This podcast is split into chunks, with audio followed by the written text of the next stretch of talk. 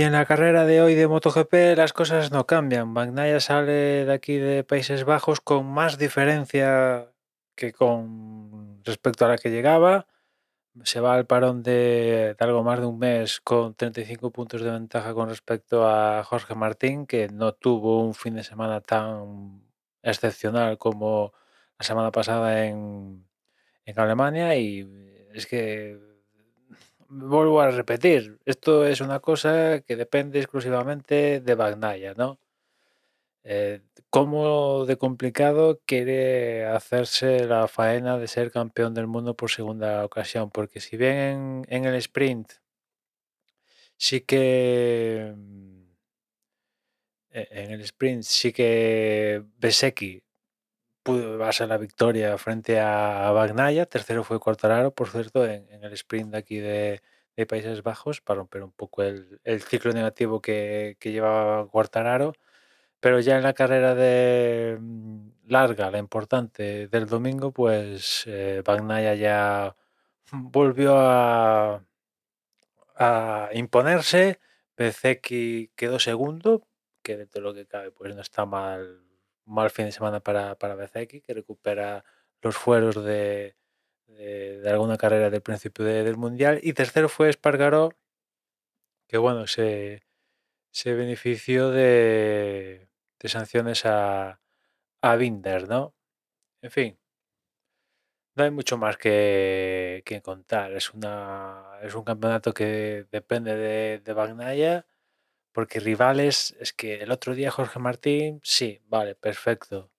En Alemania se impuso a Bagnaia en el sprint y en la carrera del domingo, pero en cambio este fin de semana en Países Bajos, pues es que no ha estado ni en el podium ni en el sprint de la carrera del domingo. Tampoco es que eh, haya acabado en las catacumbas de, de la clasificación, pero claro, si quiere esperar por el Mundial, viendo el nivel de, de Bagnaia, que o gana o queda segundo o se va al suelo, pues es que hay que estar ahí. Hay que estar ahí porque si no, poquito a poco, miga a miga, pues eh, pierdes opciones de, título, ¿no?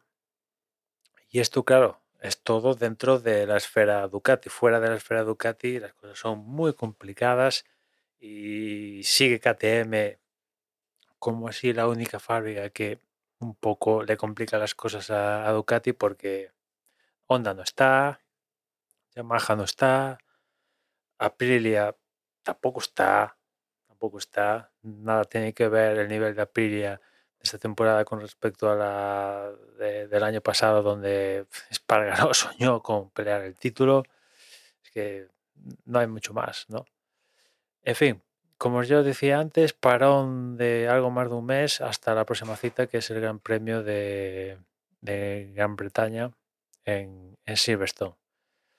En fin, a ver si se recuperan ya todos los pilotos en este parón definitivamente, porque llevamos también una temporada donde es- han caído como moscas una serie de pilotos bastante importantes, ¿no? Y a ver si, si este parón hasta el próximo 6 de agosto, que es que tiene es el día que tiene lugar el- la carrera, pues pueden recuperarse todo definitivamente y vemos la parrilla que debería disputar la temporada al menos en este 2023. En fin, nada más por hoy. Ya nos escuchamos mañana. Un saludo.